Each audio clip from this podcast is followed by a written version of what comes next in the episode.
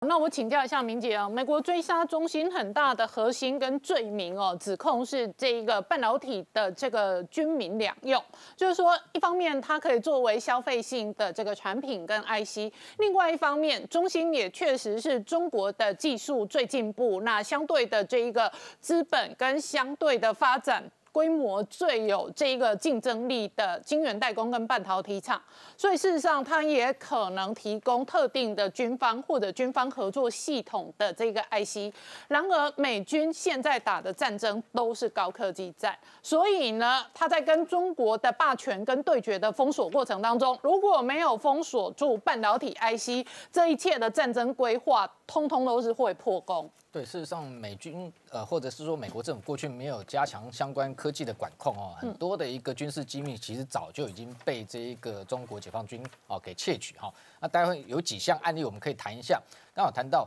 呃，在十一哦，就是中共的国庆之前哈，特别从今天跟明天哈。在这个所谓它周边的四大海域哈，就是渤海、黄海、东海、南海哈，那总共举行了五场的一个军演哈。那其中在南海的西沙有两场哈。但但是我们这个去观察它的这个军演的规模，其实第一个时间非常短，有的实弹射击不过半天，有的是一天。那这个呃演习的区域也都非常的小哈。那在这个时间点哈，这个呃一次发布这么多的一个演习的一个区域跟这个呃状况哈。呃，背后的一个目的是什么哈？我们认为说，基本上还是哈，对于内的一个部分哈，应该是在营造一个哈，呃，等于说对美不示弱哈，那非常强硬的一个可能军事对抗的一个态度哈。这个我觉得是这一次哈这样的呃一次这么多场演习哈发布的一个重要原因。另外，当然对台的部分也有哈，因为我们看到其实从八月到现在先前的九月，陆陆续续陆陆陆续续类似这种小规模的演习至少有三十场啊。那经常性的一个发布，所以所以会让台湾的民众哈会这个感觉好像每天解放军都在军演，但是我认为这些都是烟雾弹。好，就是真正的这些演习哈，其实对台并没有真的一个实际的威胁。但是真正有针对台针对性的演习，它反而不发布。我举例来讲，像九月份九月九号跟十号，他在台湾西南海空域的这一个有海空兵力集结的这一场演习，还有九月十八十九的这一个用大批战机跨过台海中线，这两场演习反而他事先都没有发布。换句话说，他就是用这样的一个到处哦这个点火的一个方式，那要营造一个呃台海可能随时有可能开战的一个氛围。第一。个让台湾老百姓哦感觉到威胁，第二个对他内部的一个这种民族主义有所交代，那第三个对美展现一个他也在备战哈，这个不拒战，那可能要跟美国长期对抗的一个决心啊，我觉得有多重的一个效应。不过他的文攻武赫持续不断，这是真的哈，因为他透过他的一个媒体对台湾持续用这种资讯战的一个方式在做袭击。那呃先前包含他东部战区七十三军哦演练这个红蓝军对抗的一个巷战巷战之外。呃，这两天他的这个南部战区的七十四集团军的合成旅，好，也在特别对外展示，它有一型叫零五式的一个两栖突击车，哈，那这一型突击车，它特别还在这个等于说在宣传它的一个战力对台的针对性十足，哈，那特别是因为两栖登陆作战，那这个南战区跟东战区，它主要对象就是台湾，那这一型的两栖车，当然它也可能用在南海，哈，但是以台湾为主力，那零五式这一型的这个两栖突击车，哈。我们简单介绍一下它的一个性能。基本上来讲，它也不算是一个新的一个装备哈，因为它先前十年前中共的这个国庆事实上已经对外承展过。不过它这个设计是呃相对来讲是有益于西方，特别是美军，像我们台湾也有的 A A V 拐的两栖突击车啊。它这一型的突击车是算是他们自己研发出来。那前面它比较特殊是说，它在泛水的时候，它前面有一个前置的一个滑水板哈，用来做顶浪之用。那后面是喷水推进。那最主要的差异是说，它要宣扬它的一个火力非常。非常强哈，那特别是说它有两有两两个款式，第一一种是 ZV ZBD 哈零五式啊，那这一型它是只有这个三菱链炮哈这样的一个轻火力，不过另外一型这个叫 ZTB 哈，这呃 LTD 的零五式哈这一型上面就装了一门这个幺洞五毫米的一个呃这一个滑膛炮，那这一型的这一个呃火炮基本上来讲。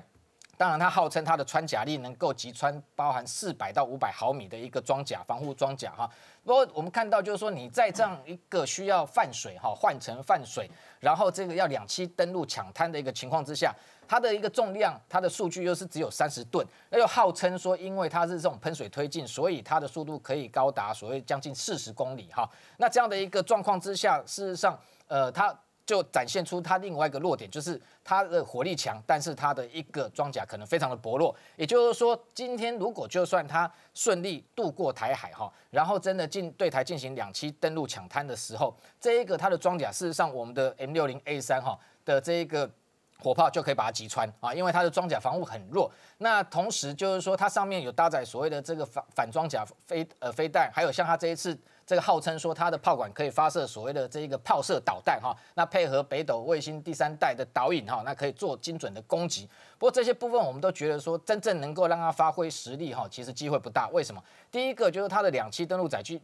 两栖登陆载具零七五，哈，现在三艘还在打造之中。另外零七一型事实上六艘，那这整个加一加，这样的一个零七五最多能够一艘能够载的大概十二辆的这样两栖的登陆车。如果是用它的零二呃这个七二六 A 的一个气垫船，最多也只能载两辆。换句话说，就是说它真正就算它能够顺利渡过台海。真正能够进行抢滩，真这个实际上数量也非常的少。另外就是说，美军事实上在太平洋的战区哦，全面在重整他的兵力。我们看到这个呃，美军的这个陆战队司令，那近期也出来公开喊话说，因为他们在冲绳这个总共有一点八万名的陆战队的一个官兵，那为了应应中共可能包含他的导弹威胁，未来要全面的分散到印太地区，可能所有的小岛。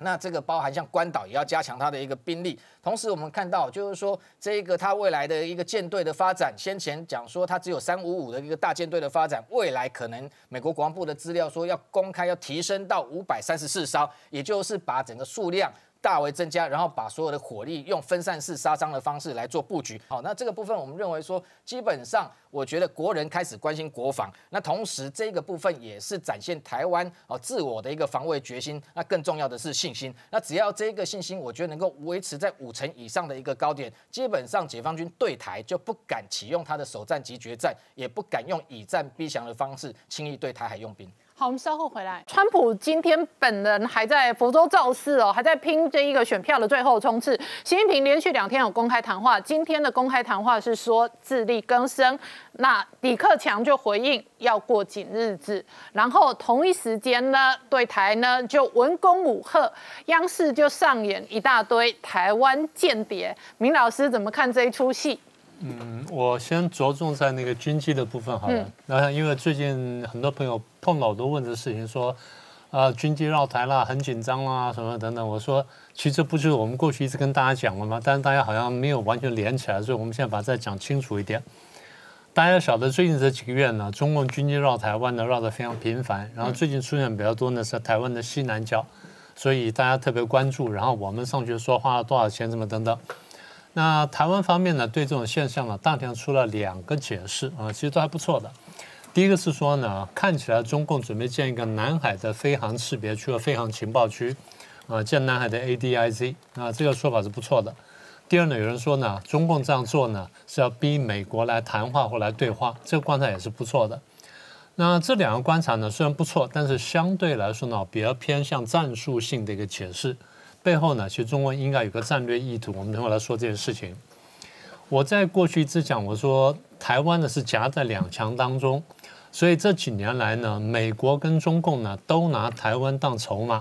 所以我台湾的情况是空前难受，但是空前安全。那么大家现在就感受到难受了，因为中共军机不断的这个进逼台湾，呃这边绕绕那边绕绕，然后其实呢是拿台海呢当做一个这个剧场。然后拿台湾当筹码对美国发脾气，所以台湾现在觉得难受了。但是另外一面呢，大家也必须看到，当我说当中共出手的时候，美国一定会出手，所以美国也出手了。大家看到这段时间呢，美国的军机也经常出动啊，在台海附近飞，然后在这西南角飞，然后甚至还贴到广东沿岸飞什么等等，搞得中共非常恼火。在八号那天呢，就是上礼拜呢，八号那天呢。美国还特别有一架这个特战运输机呢，走台海中线，从北向南走之后呢，突然间进入巴士海峡之后呢，向东南拐了一下，所以把那个线呢等于画了出来。那有人的诠释很好，说这样子呢，不但是说把台海中线画出来了，甚至把解放军不要进来的西南角那块线呢，其实也画了出来。所以这一条是美军的红线这。条是美军的红线。所以我们画面看出来，美军的红线谁敢踩的话，美军就可能反击或者有动作吗？是是的，那换句话说，就是我讲说，当中共对台湾干什么时候，美国一定会出手反击。那么这个是动作的部分。那么除了动作之外，美国还用语言去解释它，跟语言去强化它。那欧布莱特呢，就国家安全顾问，在上礼拜三呢，就明白警告北京说，不要试图以武力去收复台湾。然后蓬佩奥上了一个节目呢，叫这个 Hugh Hugh Show，嗯，他就讲说啊，我们对上次我在日本呢进行了四方安全对话，我跟日本、澳洲、印度呢，就我们达成协议，我们要组成一个同盟，共同对抗中共。然后在会在会议这个事后呢，人家问他，他说对。我们认为呢，台湾的确是美中的一个冲突点。嗯，这就我一直跟大家讲，它成为两边的热点了。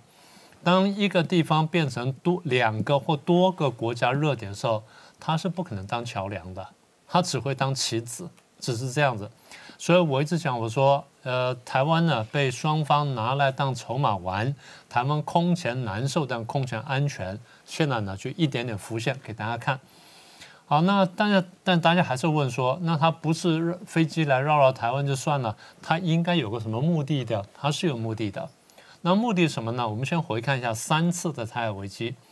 第一次台海危机呢是一九五四年到五五年，为什么呢？因为当时韩战刚刚结束，然后呢，美国考虑说，我要借把这个呃对共产主义的围堵网呢要扩大，从只围堵苏联到扩大到连中共都要包围在内。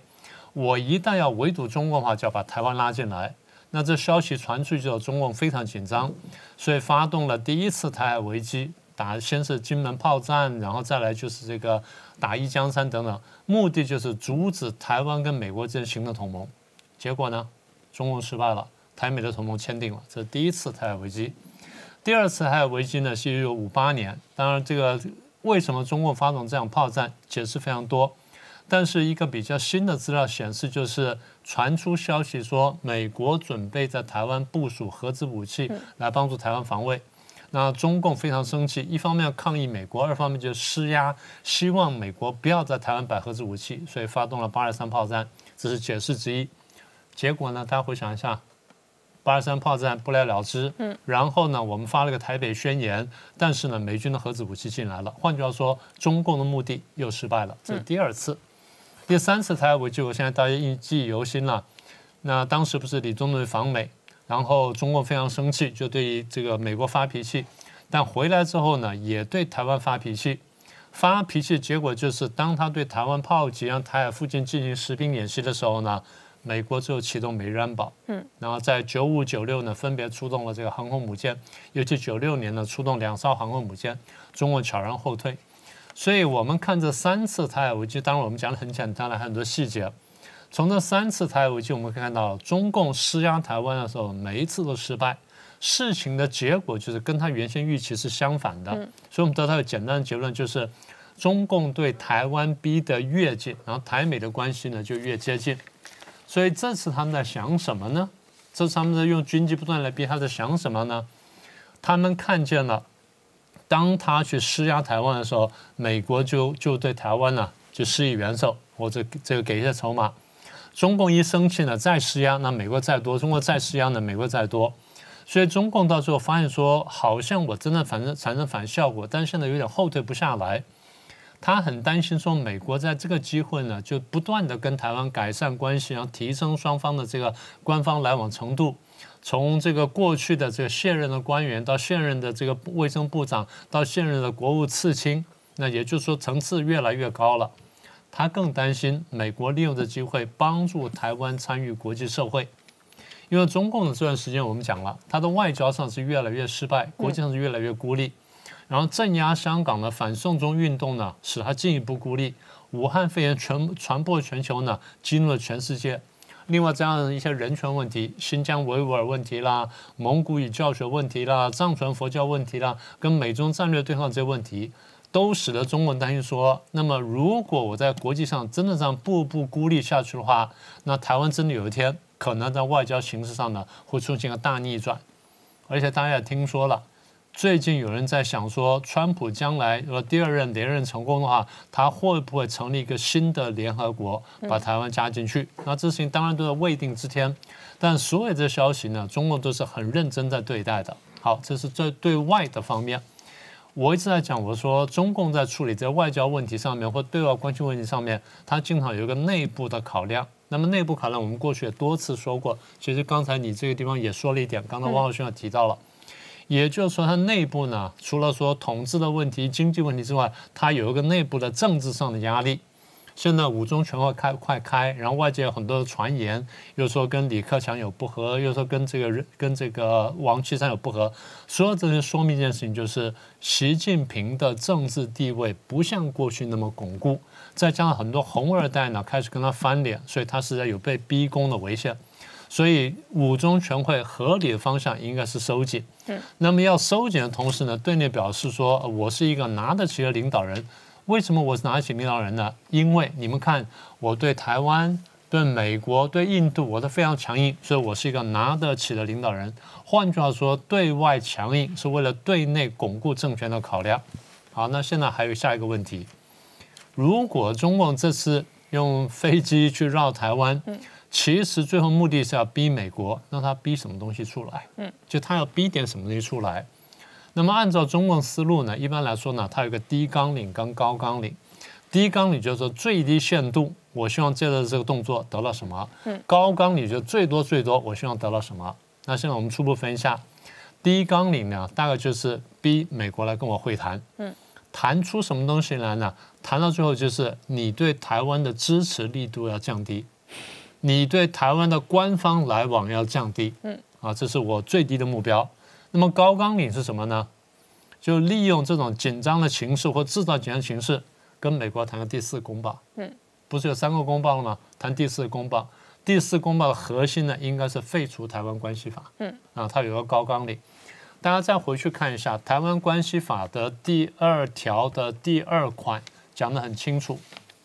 当时讲说，美国跟中华人民共和国建交是有前提的。前提就是解决台湾问题必须以和平手段。嗯，那么以不和平手段的话，那美国就要重新考虑。不和平手段包括什么呢？包括海上的封锁跟经济禁运都叫不和平手段，更不要说是武力打击。所以现在我们可以看到，就是走到这一步呢，啊，台湾固然要认真想想，美国要认真想想，战略规划走到这一步的话呢？狭路相逢勇者胜。嗯啊，谁狠一点，谁就赢。现在中共就是步步逼上来。大家想一想，如果当年这么强大的苏联都可以垮台，今天中共为什么不可以垮台？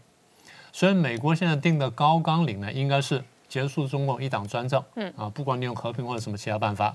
第一纲领就是你或许可以玩一个一中一台的隐形双重承认，甚至走的比这再远一点点。这个呢是美国得仔细考虑的。好，我们稍后回来。好，是从刚刚看到的是美国国会议员卢比欧的公开说法，他是相当反共，而且相当哦这一个亲台友台的。可是同一时间，就他的判断，他认为北京确实是有可能武力侵犯台湾。没错，刚才卢比欧说他是一个 red line issue，也就是说这个有可能啊，中国大陆应该会侵犯台湾，所以他认为应该要提升。美国跟台湾之间的这个包括军事的合作，要让中诶美国在诶让中国大陆在进犯台湾的时候代价非常大，那这样来吓阻台湾。好，那既然美国的态度是这样的话，我们台湾当然也要自己提升我们自己的这个战备实力。所以在昨天晚上的时候呢，我们台湾在这个东部海岸呢，这个试射的这个飞弹。那试射飞弹的时候呢，现在传出来是有两款，有一款在台东的这个三仙台试射的是天宫三型的增程型飞弹，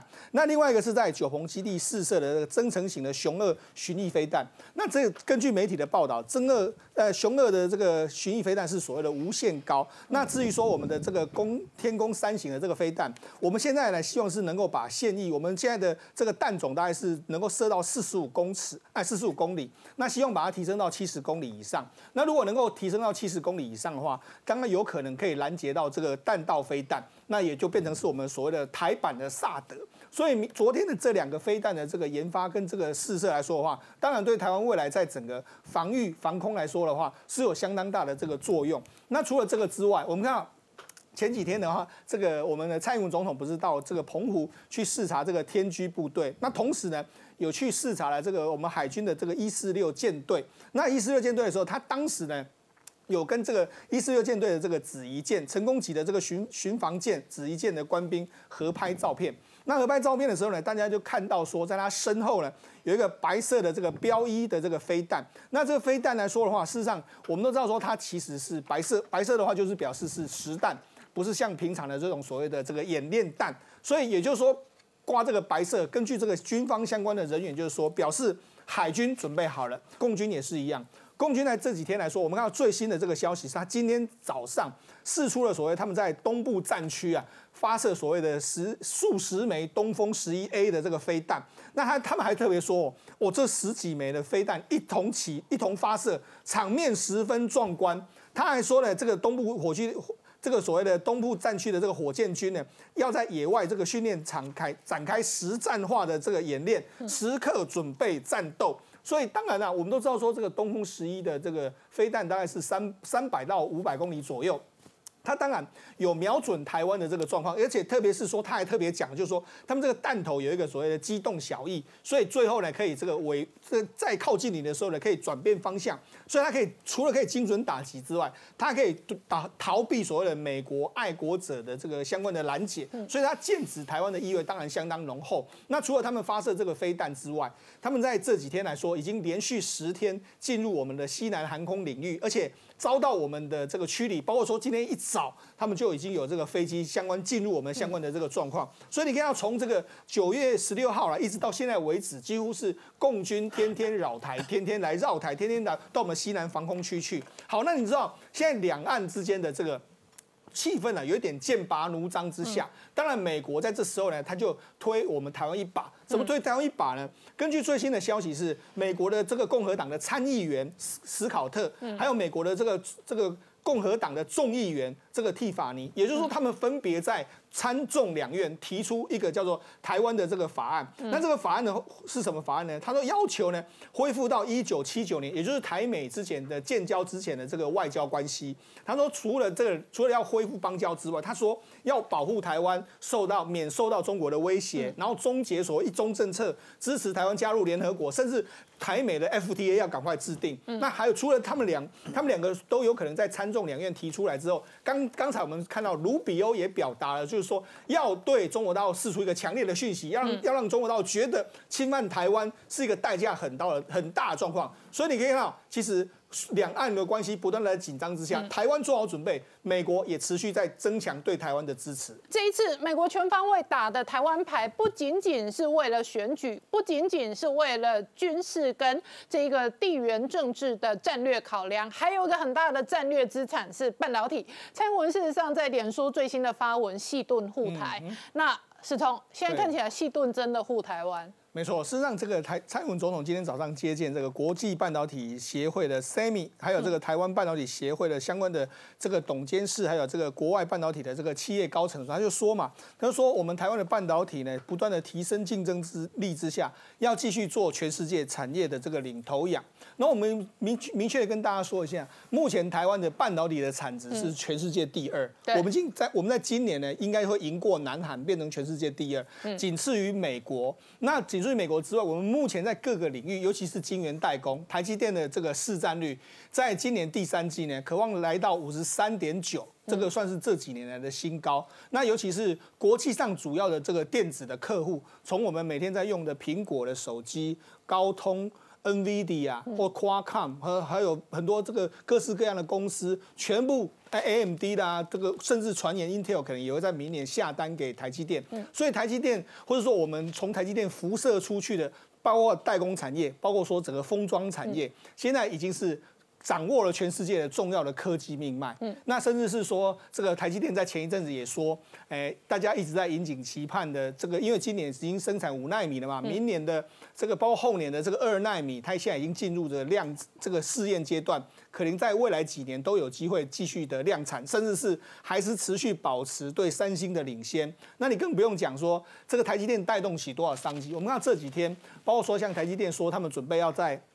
这个新竹宝山那边在四座大厂之外，它可能还要在中科或者可能还要再到南科去投资，这个都带动了什么？第一个，它带动起整个半导体的投资之外，第二个还带动起我们国内的风力发电，因为前一阵子台积电买了这个这个沃旭的这个风力发电，甚至是带动起了我们国内的这个所谓的这个房地产的这个飙升。好，那这是对国内的发展，这是对国外的发展也是一样啊，因为现在国际上最怕你台积电变成是，万一你的台积变成是中国大陆能够掌控的时候。中国大陆就变成是，哎，它的高这个华为的困境可以解决，他们很多半导体的困境可以解决。反过来，这会变成是美国难以解决的一个问题。所以为什么很多人在，甚至很多国际媒体上面都把台湾叫成细盾，叫 Silicon Shield，也就是说，因为有台湾有全世界最密集的半导体公司在这个地方，谁也没办法承受这个台湾的半导体遭受到损害的这个状况。美国没办法接受，中国大陆也没办法承受。那甚至是说，现在美国还邀请我。我们的台积电到。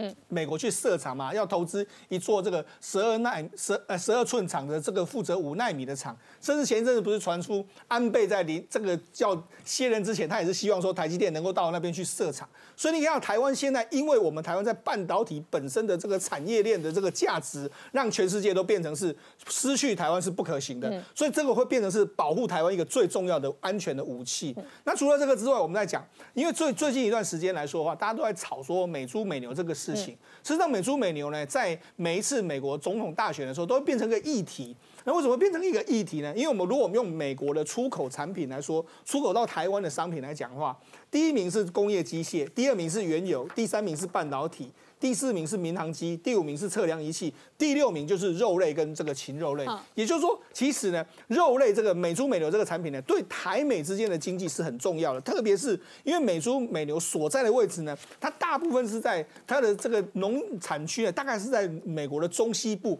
那美国中西部呢，过去传统都是共和党的票仓。那特别是说中西部里面来说的话，因为他们占的选举人票也都非常重要，所以每一次这个这个每次到选举的时候呢，农业问问题就会变成是两党在攻防的一个重点。那当然，台湾在这个时候呢，我们在接我们这个放宽的美猪美牛这件事情来说，对川普的选情来说，当然是有一点加分的这个作用。承认我们刚刚看到的是白宫医疗团队的公开的谈论哦，所以川普出院之后这几天的发展哦，很有可能直接影响到二零二零整个的这一个选战攻防。当川普在住院的时候，我们台湾这边也是不断的在提防、在戒备。相关的新闻是一第一件事是今天早上立法院通过两个决议案。第一个决议案是所谓台美复交的决议案，就是说，呃，政府应该要推行台湾跟美国，他们他他约文中间是说中华民国了。中华民国回复邦交，跟美国回复邦交，但是就是台美要建交的意思。第二个是那美国协防台湾的一个决议案，就是说应该依照美国台湾关系法的精神，如果中国有，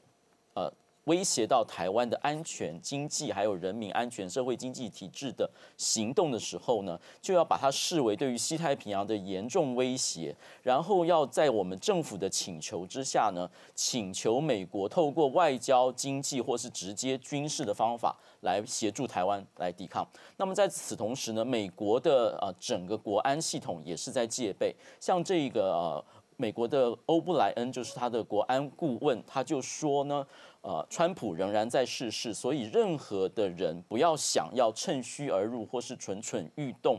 国务院的国务卿庞佩欧也说，呃。我们的国安团队是非常成熟的，所以任何有二心的国家，任何想要捣乱的国家、不怀好意的国家，不要蠢动。然后他们也发布了新闻，就是所有的国安团队都跟川普有进行国安会议的报告。另外一个相关新闻是，《纽约时报》也注意到台海的这个情势，他特别提到中共在不断的军演或是在做做外宣战，宣传要打台湾，然后似乎说这个美国跟中呃台湾已经踩到了。呃，中国的红线，但是我们也知道说，其实中共在四面树敌，不但在台海，在东海、南海，还有中印边界，其实都是整个包围的态势。所以，习近平诉诸民族主义的结果，其实已经没有空间。而美国也不断在谈协防台湾的事情。所以呢，他们也有一个专家叫做袁南生的，他认为说战战狼外交呢，其实是不符合中国的这个传统的精神。那我们来特别，接下来我们特别来看一下上个礼拜发布的众议院的叫做中国工做小组的报告，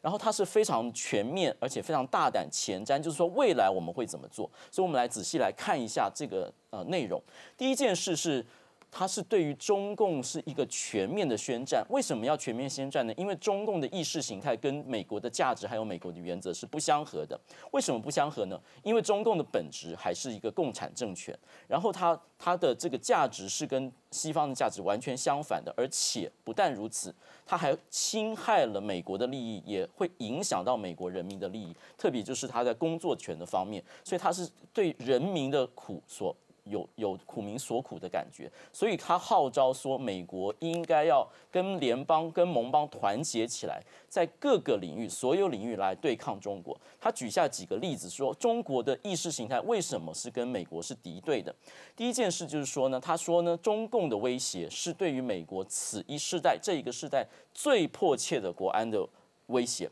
为什么呢？因为中共在对内是一个集权的国家，要铲除一切异己；对外要打倒一切敌人。他要对民主的价值要进行破坏。那这个东西，比如说，呃，我们通常认为说，美国的这个总统叫做 president，那中共的国家主席是不是叫 president？可是你看中共的习近平，他的官衔其实第一个是中共的中央党的总书记，然后才是中央军委的主席，国家主席其实最后面。所以呢，他就直指说，这个就表示说，中共的权力。习近平的权利根本就不来自中国的人民，而是来自共产党。然后中国说搞改革开放，其实就是一个国家企业整体的进入世界市场去侵吞别人，win win 都是他赢。但是它不是像我们的名气，所以我们有在西方国家有党国之分，中共没有；西方国家有军用跟民用之分，中共也没有。有国企就侵吞民企，这都是中国特色，所以这跟西方的价值完全不相合。然后他说，我们的目标是什么？中共必须要。独裁必须要结束，中国必须要没有中共的掌权，中国才是一个自由的国家，才是一个可以跟世界相合的国家。然后呢，我们来看一下它其他的领域，它的具体的做法。第一件事就是说要团结抗中，因为意识形态的这个。相冲突，所以他要集中一切的外交资源。这张图是呃，在联合国讨论的时候，讨论新疆的人权的时候，黄色的国家都是批评中共的，可是中共却可以收买这些红色的国家，去有五十几个国家写信说我们支持新疆的安定，他在做反恐。所以呢，我们还有一个真实的战争要打，这件事情需要资源的投入。那所以你再回亚洲，不是说说说而已，你要投入资源。第二件事是啊，科技啊。科技跟战略物资，这张图是稀土，嗯，就是说这个红色的是中国的稀土的这个制造的这个开采的比率，可是美国是黄色的，非常非常少。美国过去曾经有，后来完全就照工作这个中国的市场，所以美国说我们要把矿业的这个松绑，我们要在稀土上面不再制制造晶片的这个战略物资不再依靠中国，我们要把战略物资，比如说台积电的这个啊半导体要。回到美国来制作，我们对于医药的防护及医疗设备，我们要从中国拿回来做，这是战略物资。国家安全方面呢，包括国防现代化、国防科技不能流入中共的手里，核三位一体，就是说从陆基的那个飞弹，那浅见的核核飞弹以及空中轰炸机的飞弹，这三位一体的这个能力要维持，因为他说这是打击解放军在印太势力的一个非常关键的一个军事力量。然后对于经济上面，我们要做五 G 的干净网络，做研发科技的美国的领导